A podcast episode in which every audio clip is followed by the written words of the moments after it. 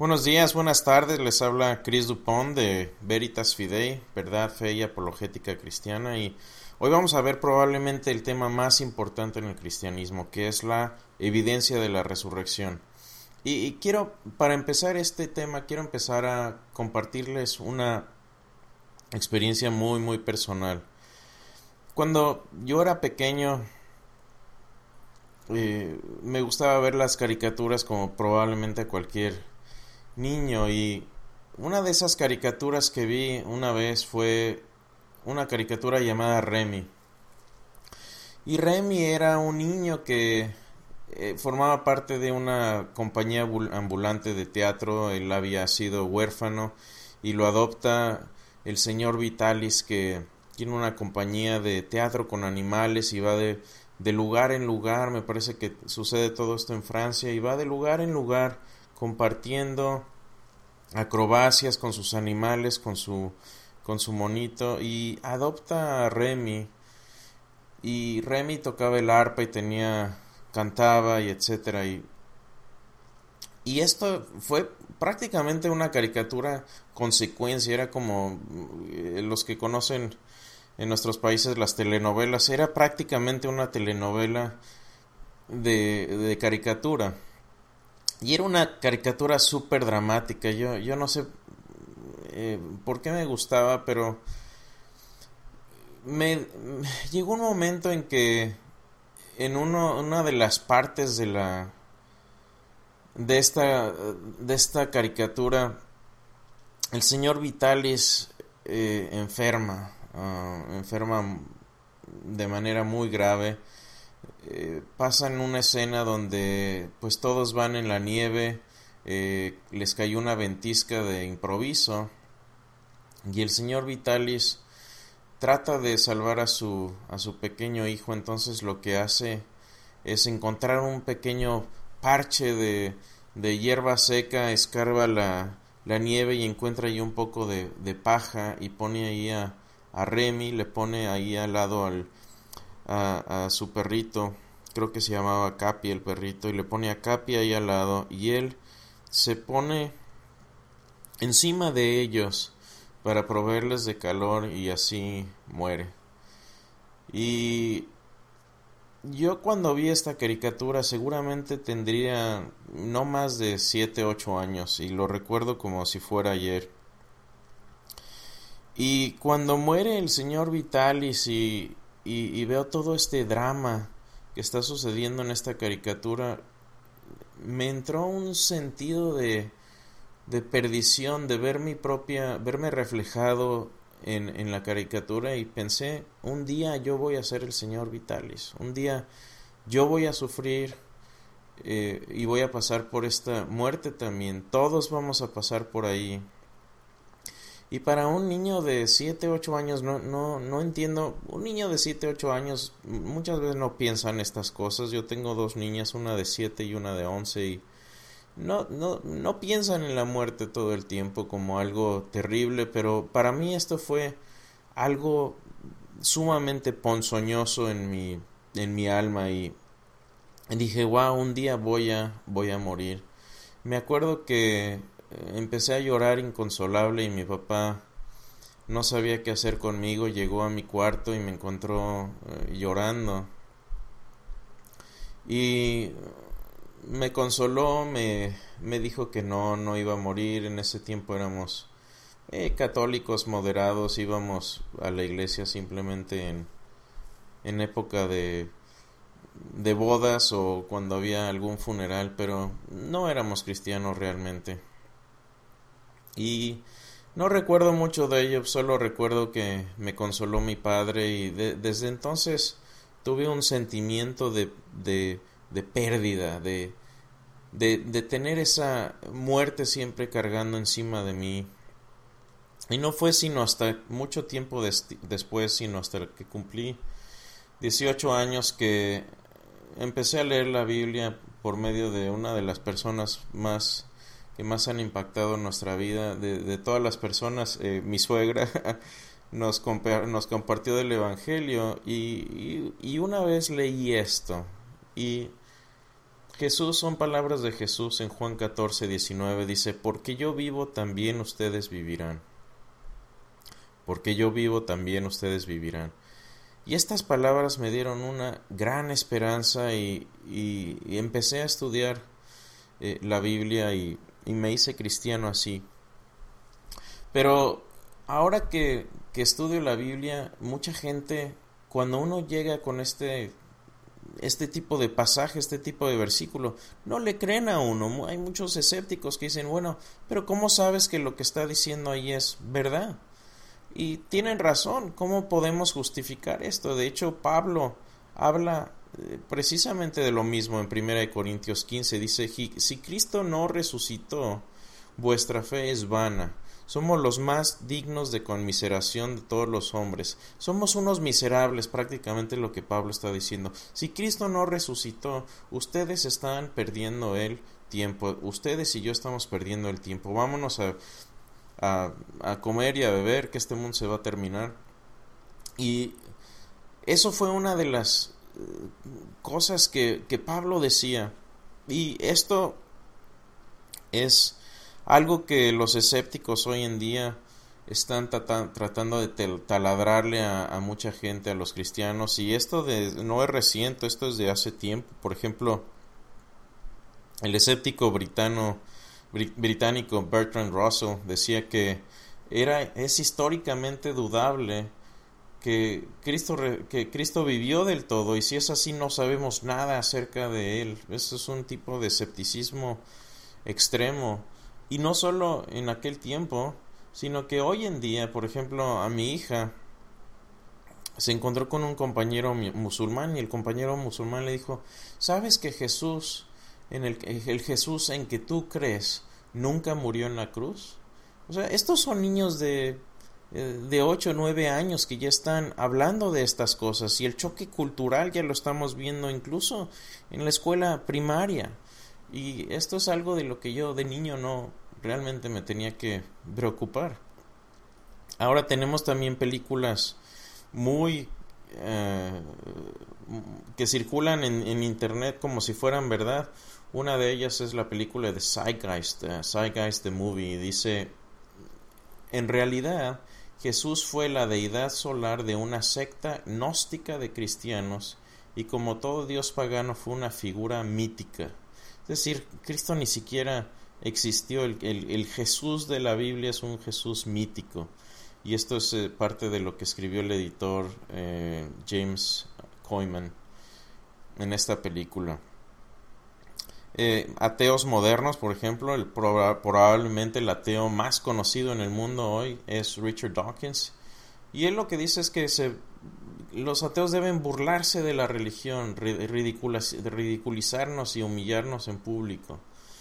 Eso es lo que quieren hacer ellos, quieren destruir todo conato de religión y curiosamente se van mucho sobre el, el, cristianismo, obviamente al islam también le toca, pero tienen cierta animosidad especial contra el cristianismo.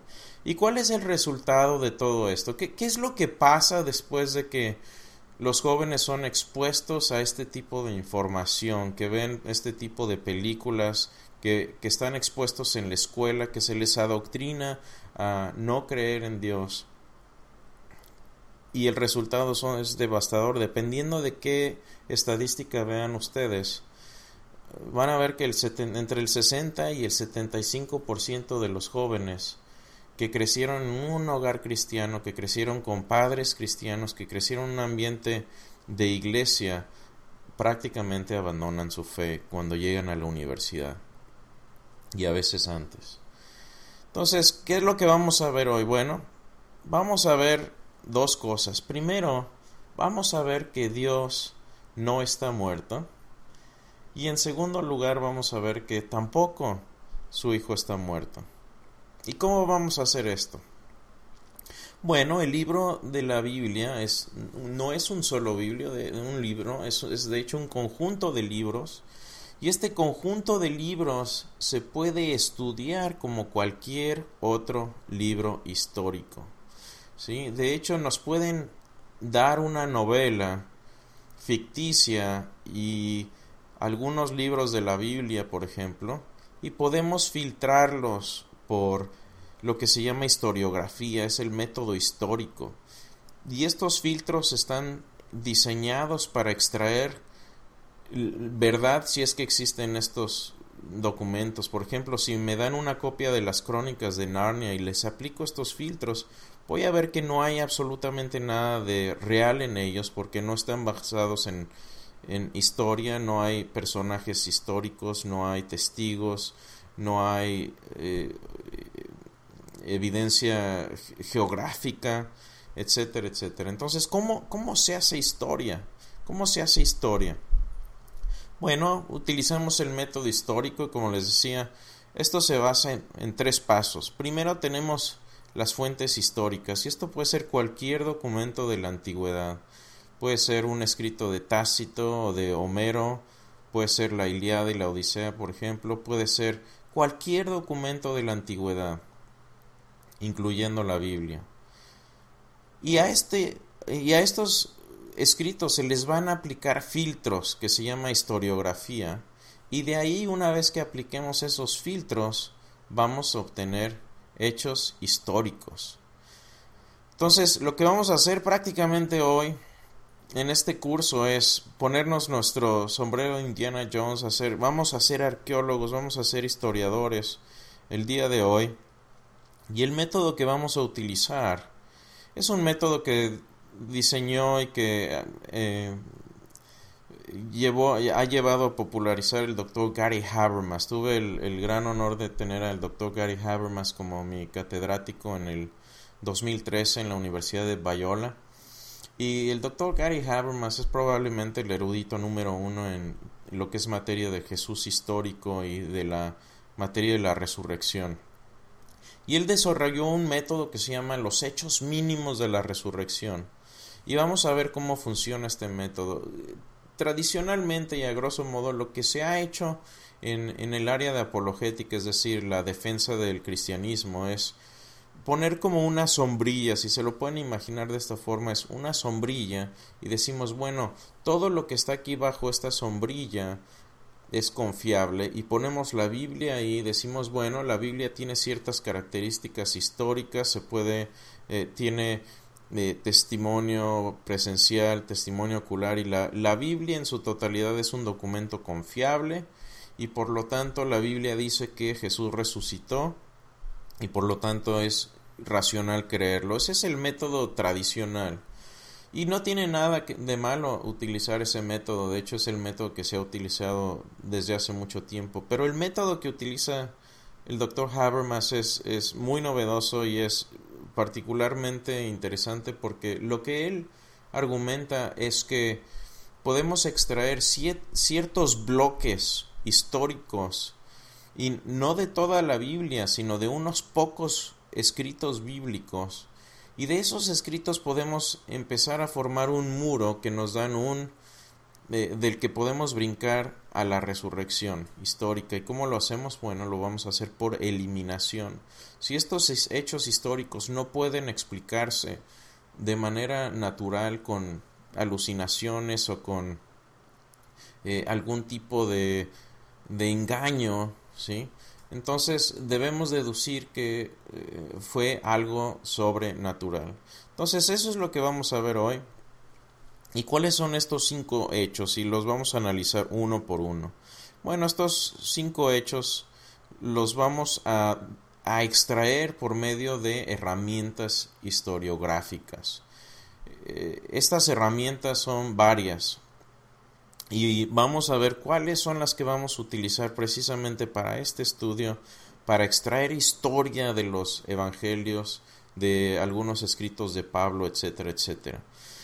Entonces, ¿cuáles son, ¿cuáles son estas herramientas? Primero, hay fuentes tempranas acerca de los hechos, es decir, un hecho histórico se puede determinar como tal siempre y cuando hay una fuente temprana que haya escrito acerca de eso. Es decir, si por ejemplo sucede un accidente aquí afuera de mi casa y estoy viendo la ventana hacia afuera y hay un accidente y veo yo el accidente y pasa, a lo mejor pasa un año y después yo escribo lo que recuerdo que haya sucedido del accidente. Por ejemplo, cuando yo era niño tuve un accidente en el que recuerdo muchas cosas. Fue un evento traumático. Mi mamá se rompió la cadera en ese accidente. Fue algo grave. Yo me, recuerdo precisamente que me abrí el codo. Me dieron un papel blanco para eh, tratar de parar la sangre. Recuerdo muchas cosas acerca de eso. Y aunque ya pasaron, eh, me da pena decirlo, pero ya pasaron eh, más de 30 años de esto, dejémoslo así, eh, puedo escribir acerca de ello y, es un hecho relativamente cercano, de, hecho muy cercano si vemos otros escritos de la historia. Entonces, es la fuente temprana a los hechos cuando se escribió, está cercana a los hechos. Número dos, hay testigos presenciales. Entonces, si yo veo el accidente, yo soy un testigo presencial. Si hay otra persona que estuvo eh, también por ahí, a lo mejor esa persona no vio directamente el accidente, pero estuvo cerca de los testigos, a lo mejor escuchó parte del accidente, no lo vio, pero es un testigo presencial, estuvo presente en el lugar de los hechos. Número 3, otra herramienta que vamos a utilizar es el testimonio vergonzoso. ¿Qué es el testimonio vergonzoso? Bueno, si típicamente cuando alguien está inventando una historia, va a tratar de ponerse a sí mismo bajo una eh, bajo una luz favorable, es decir, ¿qué es, ¿qué es un hecho vergonzoso, por ejemplo, en la escritura? Bueno, tenemos por ahí en el Evangelio de Marcos que Jesús le llama Satanás a Pedro. Eso es un hecho vergonzoso. ¿Por qué? Porque sabemos que Marcos es un, es una, es un escrito que contiene el testimonio de, de Pedro. Y si Pedro o el escritor del Evangelio estuvieran tratando de inventar una historia, no pondrían este hecho vergonzoso, podrían a, Pedro, el, testigo principal, bajo una mejor luz. Ya me imaginaría, por ejemplo, a, a, Marcos y Pedro hablando y, diciéndole, bueno, ¿qué tal si vamos a inventar esto y por qué no hacemos para poner la cosa interesante que el Señor te llame Satanás a ti, eh, Pedro? ¿Cómo ves? Si yo fuera Pedro, le diría, ¿por qué yo? Tú, que te llame Satanás a ti, ¿por qué a mí?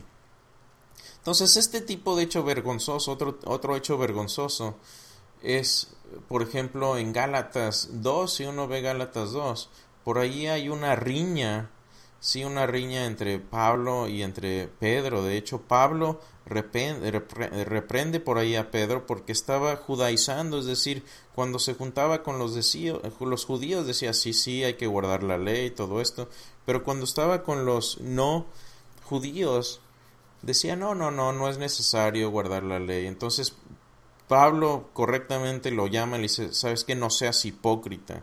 Entonces esto es sumamente vergonzoso para la iglesia porque tienes dos líderes, prácticamente dos apóstoles, y uno le está llamando hipócrita al otro. Obviamente no inventarían esto al menos que fuera algo, no, no hubieran escrito esto al menos que fuera algo cierto. Ese es el testimonio vergonzoso. El cuarto criterio, herramienta es testimonio enemigo. Por ejemplo, yo puedo tener a alguien, por ejemplo, mi vecino, digamos que mi vecino no y yo no nos llevamos muy bien. A lo mejor eh, no le gusta que mi perro ladre en la noche y ya está cansado de mi perro. Pero supongamos que yo me voy de vacaciones y alguien se mete a robar a mi casa y mi vecino ve lo que sucedió. Bueno, si la policía viene y pide un testimonio y va con mi vecino y mi vecino dice, sí, yo vi al, eh, al ladrón, tenía estas características, venía en tal coche, estas son las placas. Ese es, ese es testimonio enemigo, porque esta persona no tiene ninguna necesidad eh, o ningún interés en mí personalmente, simplemente está relatando los hechos. Y como es un testigo enemigo, su su testimonio tiene valor, un valor aún más alto. Entonces el testimonio enemigo es muy muy importante y vamos a ver fuentes enemigas que afirman algunos hechos relacionados con la resurrección.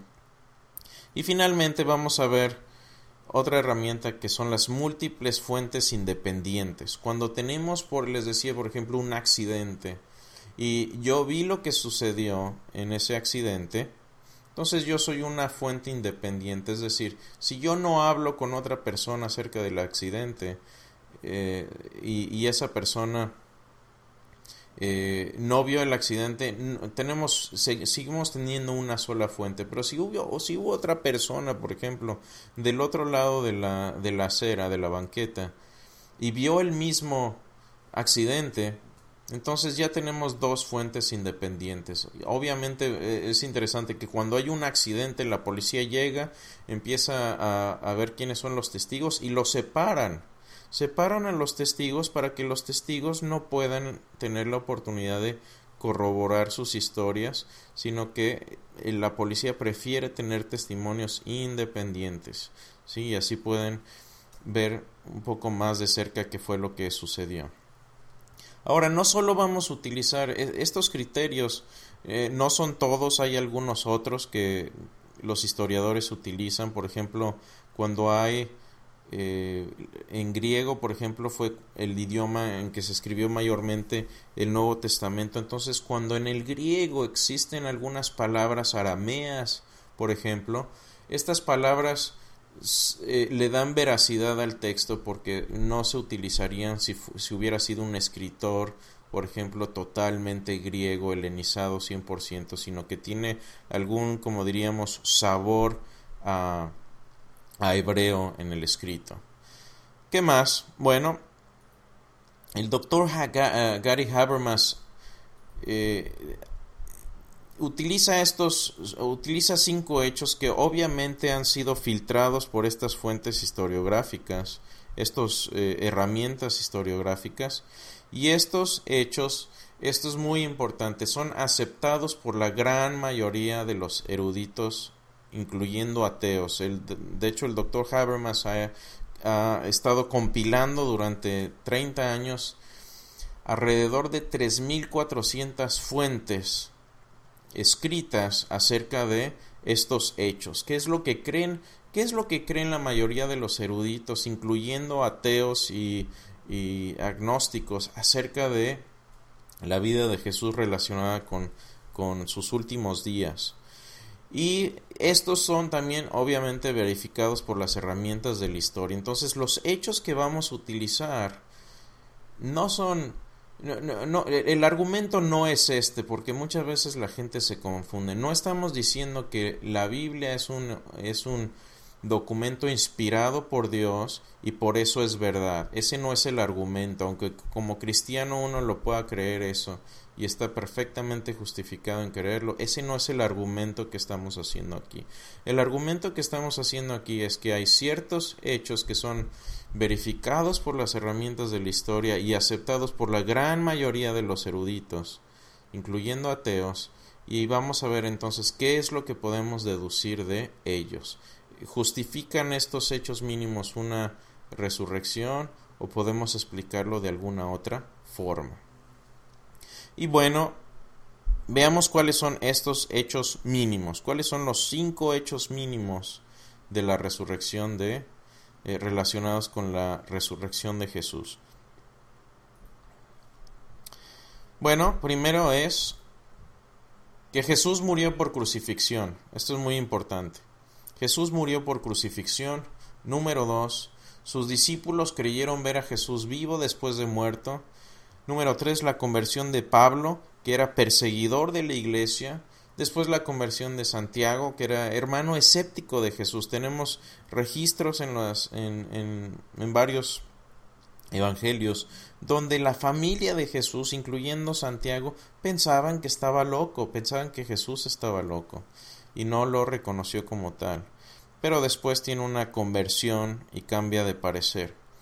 Y finalmente la tumba de Jesús fue encontrada vacía. Este hecho es altamente corroborado por eh, las fuentes que tenemos. De hecho, tenemos, podría citarles 22, aproximadamente 22 argumentos a favor de la tumba vacía, pero este argumento no lo ceden la mayoría de los eruditos, diría yo, eh, como 75% de los eruditos lo avalan. Esta es información también del doctor Habermas. Entonces, incluso si no tuviéramos una tumba vacía, los, los cuatro hechos anteriores son más que suficientes, pero a mí me gusta argumentar por la tumba vacía porque hay gran evidencia a favor de ella. Entonces, vamos a ver cuál es el fundamento histórico que vamos a pasar eh, a través de historia, historiografía para obtener estos cinco hechos mínimos. Es decir, vamos a ver ahora qué dicen las fuentes extrabíblicas y las fuentes bíblicas y estamos utilizando un rango solamente de 150 años, nada más. Estamos usando un rango de 150 años para analizar estas fuentes y qué podemos deducir de esas fuentes. Bueno, vamos a empezar primero con las fuentes extra bíblicas, es decir, fuentes fuera de la Biblia, de las escrituras. ¿Qué es lo que podemos aprender de estas fuentes extrabíblicas? Bueno, yo me encanta tener conversaciones con, con, ateos todo el tiempo, con escépticos, con gente no creyente. Y esta es una objeción que me encuentro muy seguido. Dicen, si Jesús fue tan importante, ¿por qué ningún historiador romano lo menciona? Déjenme repetir, ¿por qué ningún historiador romano menciona a Jesús? Y esto se me hace rarísimo porque vamos a ver qué es lo que dice la evidencia. Primero, tenemos al historiador romano Cornelio Tácito, de hecho él fue senador también romano, y él prácticamente valida lo que dicen los evangelios. ¿Qué fue lo que él escribió? Bueno, escribe en el libro 15, esto es lo que escribe y esto es una cita corta nada más. Dice, Nerón sometió a torturas refinadas a los cristianos, un grupo odiado por sus horribles crímenes. Su nombre viene de Cristo, quien bajo el reinado de Tiberio fue ejecutado por el procurador Poncio Pilatos. Fíjese nada más, esto verifica, si es una verificación, ¿cuándo, ¿cuándo vivió Tácito? Cuando escribe aproximadamente en el año 55. ¿Sí? Entonces, esta es una fuente extremadamente cercana. ¿Qué más? Tenemos a Gallo Suetonio, aproximadamente en el año 117. Es, de hecho, fue uno de los biógrafos de, de los Césares y era también el guardián de los archivos imperiales del emperador Claudio. Sí, esto fue el emperador Claudio estuvo reinando aproximadamente del 41 al 54. Y esto es lo que escribe eh, eh, Suetonio acerca de, eh, de Cristo y los cristianos. Dice, como los judíos provocaban constantemente disturbios a causa de Cristo, el emperador Claudio los expulsó de Roma los expulsó de Roma. Bueno, curiosamente esto, esta es una de las de, mis pasajes favoritos porque coincide perfectamente. Si usted lee Hechos 18, eh, versículos 1 y 2, esto es lo que usted va a encontrar. Dice, después de estas cosas, Pablo salió de Atenas y fue a Corinto, y halló a un judío llamado Aquila, natural o originario de la región de Ponto, recién venido de Italia con Priscila su mujer, por cuanto Claudio, ¿quién? Claudio había mandado que todos los judíos saliesen de Roma. Coincide esto perfectamente con el tiempo que se escribió el libro de Hechos y coincide perfectamente con el reinado del emperador Claudio. No hay duda de que eh, están hablando de el mismo, el mismo evento. Y, muchas veces cuando menciono esto a, ateos prácticamente se quedan con esta cara. Porque mucha gente no, incluso nosotros como cristianos, muchas veces no estudiamos las fuentes externas. Eh, ¿Qué otras fuentes externas hay? Bueno, tenemos más todavía, tenemos el Talmud judío, que se escribió aproximadamente en el 135 y este es uno de los principales documentos rabínicos para los judíos y relata también la muerte de Jesús y esto es lo que dice. En el Sanedrín 43a en esa parte del Talmud dice que en la víspera de Pascua Yeshú, es decir Jesús, fue colgado Y colgado esto se refiere a colgado de un, madero a, la forma de crucifixión, está refiriendo una crucifixión aquí, debido a que se, se dijo nada a su favor, no se dijo nada a su favor, por eso fue colgado, y fue colgado en víspera de la Pascua, repite ahí la época exacta en que Cristo fue crucificado. Otro historiador, Flavio Josefo, eh, menciona a Jesús de hecho en dos pasajes. El primer pasaje del que, se, del que más se habla obviamente está interpolado y de hecho no estoy ni siquiera usando ese pasaje aquí. Hay otro pasaje que vamos a leer en un momento en Antigüedades 18 y vamos a ver lo que dice ahí. Pero si incluso si excluyéramos el, el primer pasaje del testimonio flaviano, eh, como se le conoce comúnmente, eh, sabemos que eh, aún si quitamos eso, Josefo menciona a muchas personas que la Biblia menciona también. Herodes, a Pilato, a Juan el Bautista, a Félix, a Festo, Anás y Caifás, los sumos sacerdotes, Ananías, Santiago, hermano de Jesús, y a Jesús mismo lo menciona también. Entonces, aunque elimináramos ese pasaje, que no necesitamos eliminarlo, eliminarlo, simplemente, precisamente como sabemos que está interpolado, podemos también quitar las interpolaciones y ver qué es lo que decía el texto. Y tengo un escrito muy detallado donde, donde hablo ah, acerca de esto. Ahora, el testimonio Flavio, ¿sí? El testimonio Flavio eh, tiene otro pasaje, no, no, no necesitamos confiar simplemente el testimonio Flavio como se conoce el, primer pasaje. Este segundo pasaje es muy interesante porque confirma muchas cosas acerca de Jesús y de su vida. Antigüedades, eh, pasaje 18.3.3, dice así, En aquel tiempo apareció Jesús, un hombre sabio, era un hacedor de hechos sorprendentes, un maestro de gente que recibía la verdad con gusto, y tuvo aceptación de muchos tanto de origen judío como griego.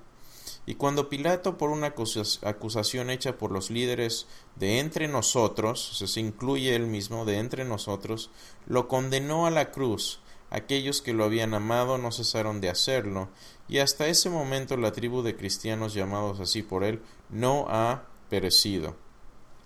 Ahora, eh, no voy a hablar mucho, este es el conocido testimonio Flavio, Flaviano, eh, sabemos que hay interpolaciones. Este texto es del erudito Meyer.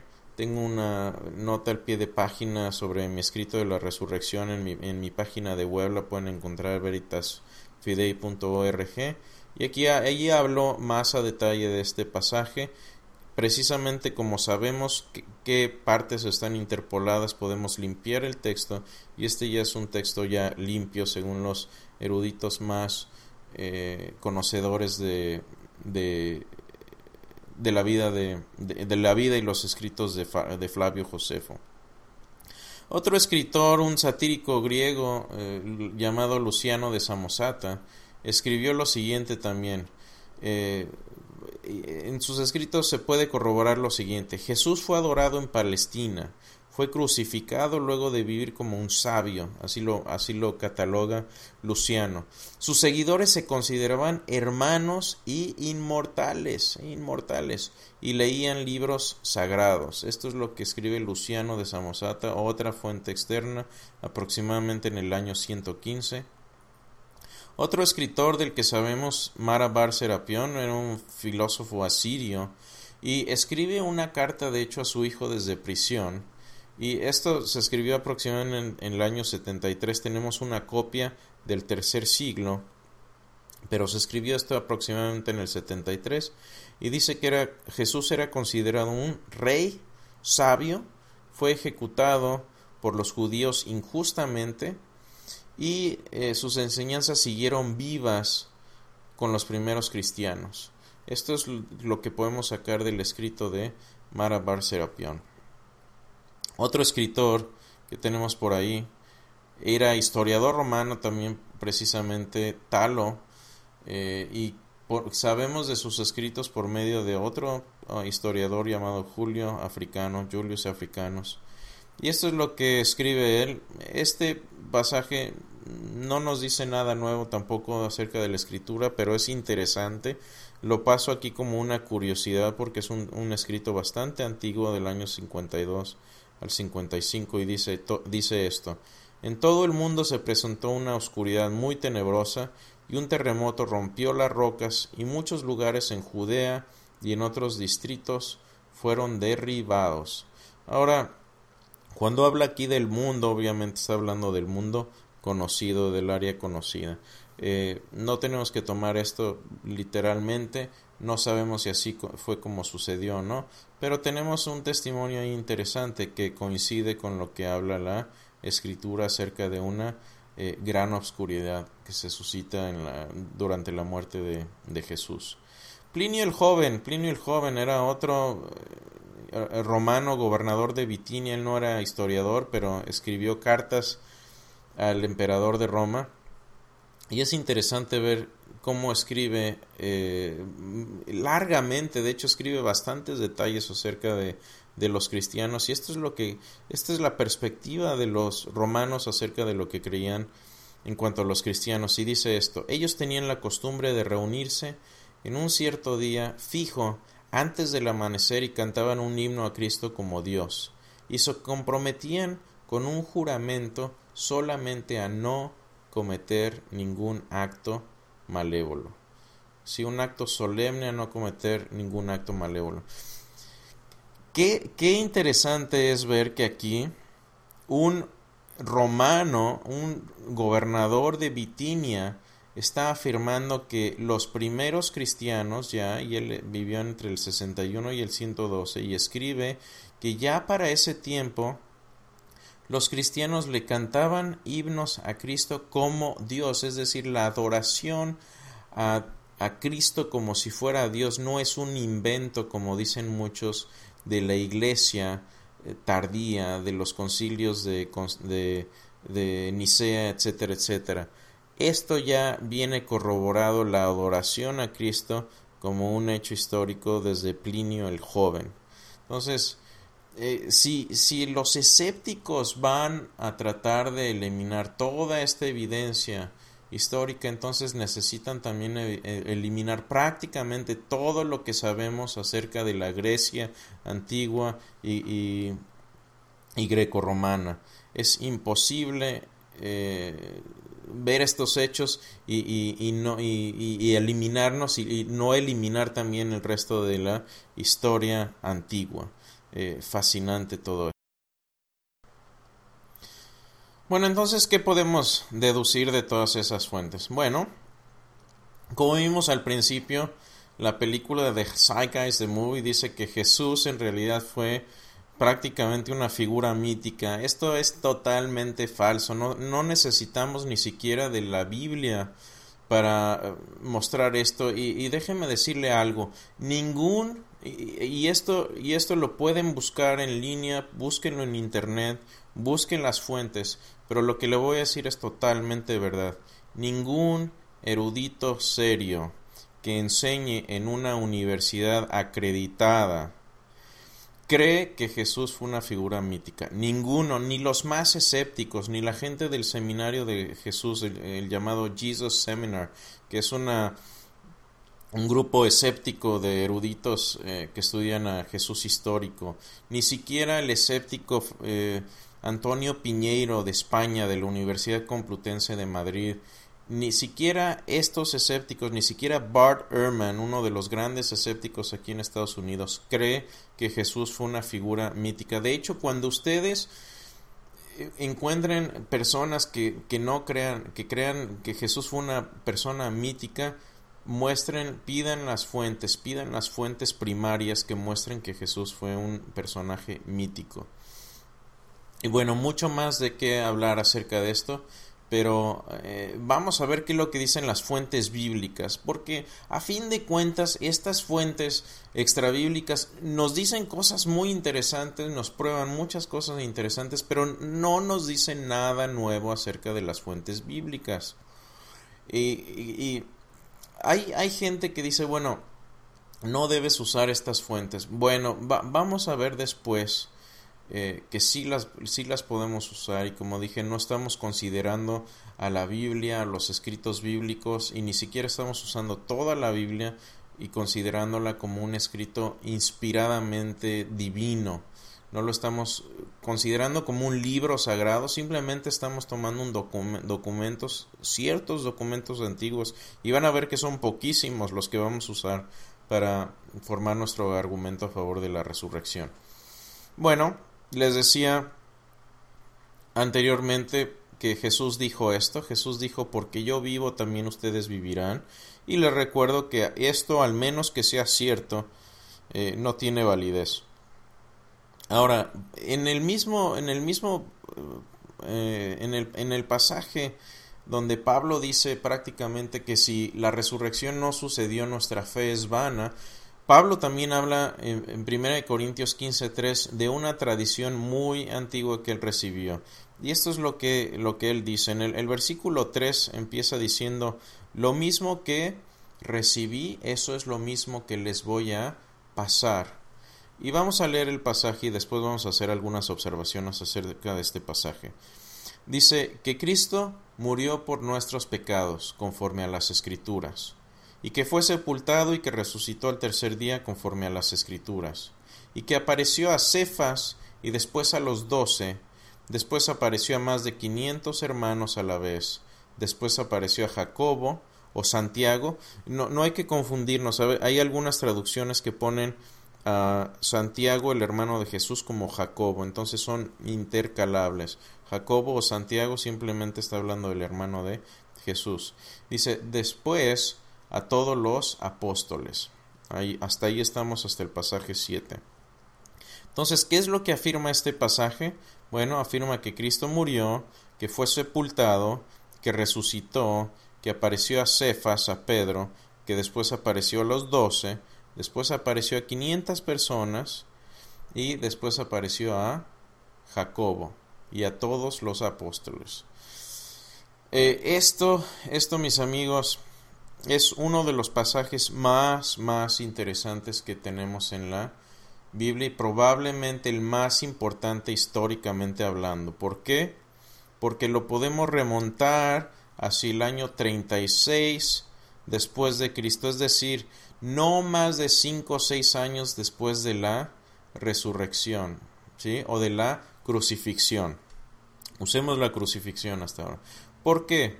Voy, a hacer un argumento muy rápido, pero esto lo pueden hacer con eh, abriendo el libro de Primera de Corintios, perdón, perdón, el libro de eh, Gálatas 1 y 2. En Gálatas 1 y 2, Pablo hace un recuento de lo que sucedió en su vida después de su conversión. Entonces, según los estimados más conservadores, Pablo se convierte al cristianismo no más de dos o tres años después de la crucifixión. Entonces estamos hablando aproximadamente del año 33 eh, máximo. Si tomamos el año 30 como el año de la eh, crucifixión. Entonces si estamos tomando ese año, la conversión de Pablo sucede aproximadamente en el año 33. Ahora, según incluso historiadores ateos, Pablo escribe esto como un credo, un testimonio escrito que le pasa, ¿sí? se le, es, le es dado a él por, eh, por los apóstoles. Y deme un momento para, para, ver qué es lo que dice la escritura aquí. Vamos a, vamos a leerlo eh, en, en este momento. Entonces, ¿qué es lo que dice Pablo acá? Si tienen Gálatas 1, lo pueden seguir aquí también en la pantalla, lo estoy poniendo. ¿Y qué es lo que dice? Gálatas 1, 17 y, el, y la línea de tiempo aquí lo que está siguiendo es la conversión. ¿Qué es lo que sucedió? Pablo está recontando qué es lo que pasó después de mi conversión. ¿Qué es lo que pasó después de que tuve, tuve un encuentro con Jesús camino a Damasco? Y dice, pero agradó, dice, pero cuando agradó a Dios que me apartó desde el vientre de mi madre y me llamó por su gracia, revelar a su Hijo en mí, para que yo le predicase entre los gentiles, ¿sí? a los no judíos. Dice, no, no consulté enseguida con carne y sangre, es decir, después de mi conversión, dice Pablo, no fui inmediatamente a hablar con ninguna persona acerca de lo que me sucedió. Ni subí tampoco, dice, ni subí a Jerusalén a los que eran apóstoles antes que yo, sino que fui a Arabia y volví de nuevo a Damasco. Y aquí podemos empezar a hacer la línea de tiempo. Dice, después pasados cuántos? Tres años, subí a Jerusalén para ver a Pedro y permanecí con él quince días. De hecho, el, escéptico Bart Ehrman dice, dice aquí, me, gusta, me hubiera gustado poder pasar quince días con Pedro. Y, y como dice él también, dice, no creo que hayan hablado simplemente del clima cuando estuvieron allá arriba, cuando, cuando se juntaron. seguramente compartieron información, vivencias, y, y, yo como si hubiera sido Pablo recién convertido, hubiera querido saber muchas cosas acerca de Jesús. Y luego en el 19 dice, pero no vi a ninguno de los, otro de los apóstolos, sino, sino quién, Jacobo, el hermano del Señor, o Santiago.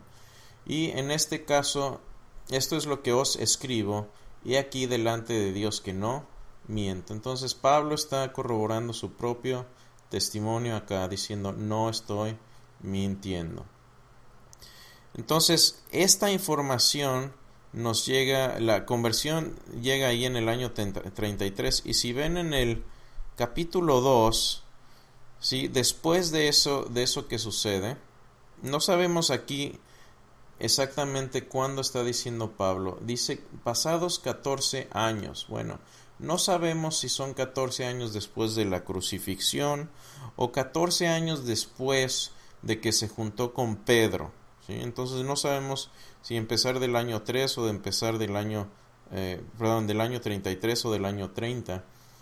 Pero dice, después pasados 14 años subí otra vez a Jerusalén con Bernabé, llevando también conmigo a Tito. Es decir, después de que pasados 14 años que Pablo ya está regresando de eh, viajes misioneros, regresa con los apóstoles y les pregunta, oigan, ¿estoy haciendo buen trabajo o no? Y dice, y reconociendo la gracia que me había sido dada Jacobo, o Santiago, Cefas y Juan, que eran considerados como columnas, nos dieron a mí y a Bernabé la diestra en señal de compañerismo para, nos, para que nosotros fuéramos a los gentiles y ellos a la circuncisión. En otras palabras, cuando Pablo va a corroborar el mensaje del Evangelio que él estaba compartiendo, los, las columnas, los principales, es decir, Juan, eh, Pedro y, Santiago le dicen, bien hecho Pablo, sigue tu trabajo, ve con los gentiles, nosotros vamos a estar con los judíos, pero tú ve a evangelizar a todos los que no sean creyentes.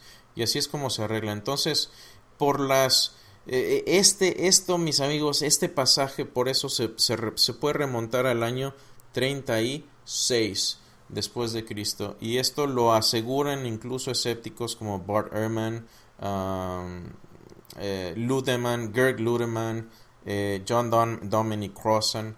No, no, no, quisiera alargar más esto, pero este es uno de los pasajes más, más, sino el que más importante, fuente más importante que tenemos de la resurrección. ¿Por qué?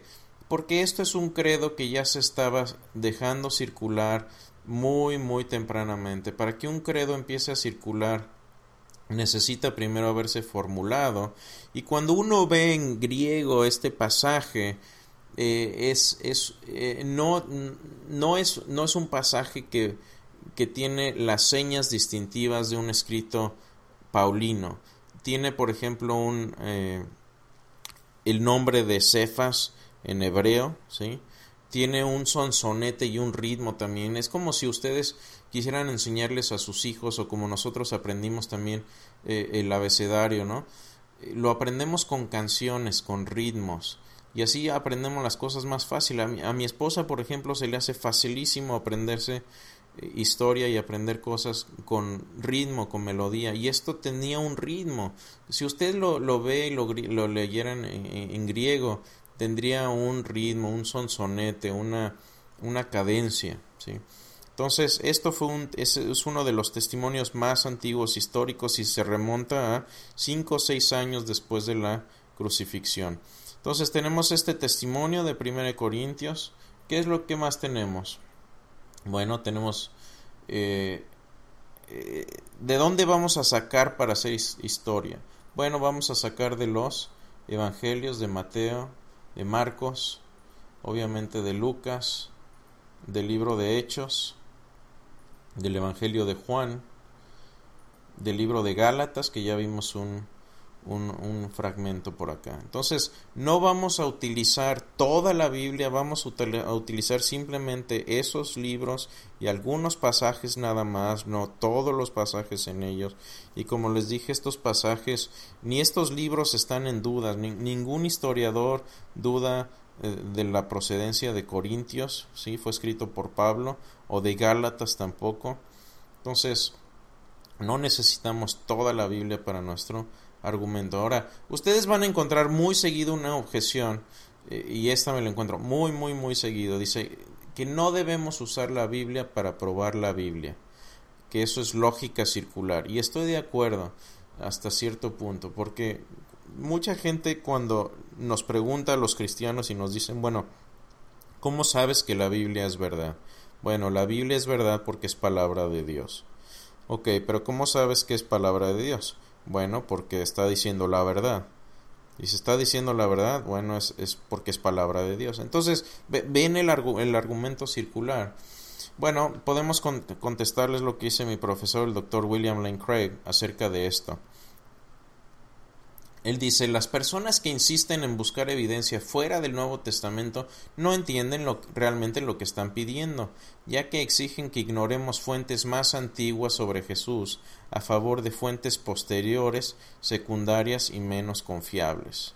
¿Sí? ¿Por qué? Porque cuando nosotros tenemos escritos, tenemos que ir con las fuentes más antiguas. Y, esto, y esta es la misma razón por la que no tenemos los libros apócrifos eh, es decir, eh, los libros eh, se les llaman deuterocanónicos, pero ¿por qué? Porque son libros escritos, el, Evangelio de Tomás, el, obviamente de, estos evangelios, sobre todo los más antiguos, hay ciertas, ciertos hechos que se pueden extraer y con el mismo método, pero son escritos generalmente menos confiables y mucho más tardíos, y ciertamente muchos no los podemos considerar como históricos, no por dogmas, sino por los mismos filtros de la historia.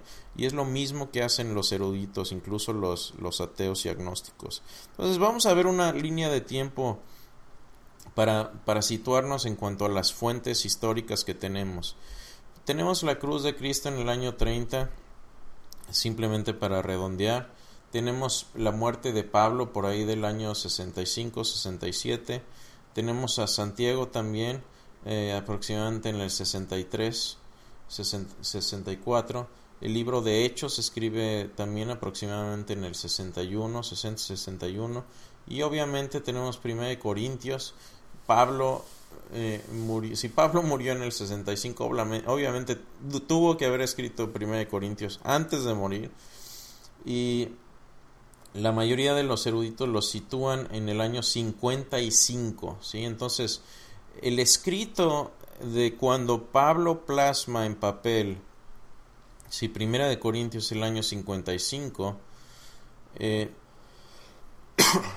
pero el credo que tenemos en Primera de Corintios 15.3 se remonta, como dijimos, al año 36, máximo al 36, y, esto ya es algo eh, eh, conservador, ah, perdón, algo liberal. Conservadoramente lo tendríamos que poner en, probablemente antes, pero este credo ya estaba circulando seguramente para este tiempo. ¿Qué más? Tenemos el Evangelio de Lucas. Obviamente Lucas es el mismo escritor que el libro de Hechos. Eh, escribe el libro de Hechos. Tenemos también el Evangelio de Marcos, que fue escrito antes que Lucas, porque Lucas lo utiliza como, como fuente. Y tenemos Gálatas también escrito eh, antes que muriera Pablo. Vamos a ponerlo también en el año 65. Entonces, ¿qué es lo que sucede? Que toda esta información es extremadamente cercana, extremadamente cercana. Las fuentes que estamos utilizando está dentro de la era de los testigos oculares, de los testigos presenciales, es decir, las personas que escribieron ¿sí? los evangelios que Pablo mismo están dentro de la época donde los testigos de, de lo que sucedió todavía estaban vivos. Sí, de hecho, Pablo, cuando menciona más de 500 personas vieron todo esto, es, es un desafío a los que estaban todavía vivos a decirles vayan y pregunten, vayan, pueden ir a Jerusalén y preguntar, porque todo esto es lo que también el doctor Habermas le llama el, factor Jerusalén. Todo esto sucedió en Jerusalén. Si hubiera sido falso, eh, es más fácil eh, eh, propagar una falsedad, una mentira, lejos del lugar de los hechos que ahí mismo donde, donde sucedieron.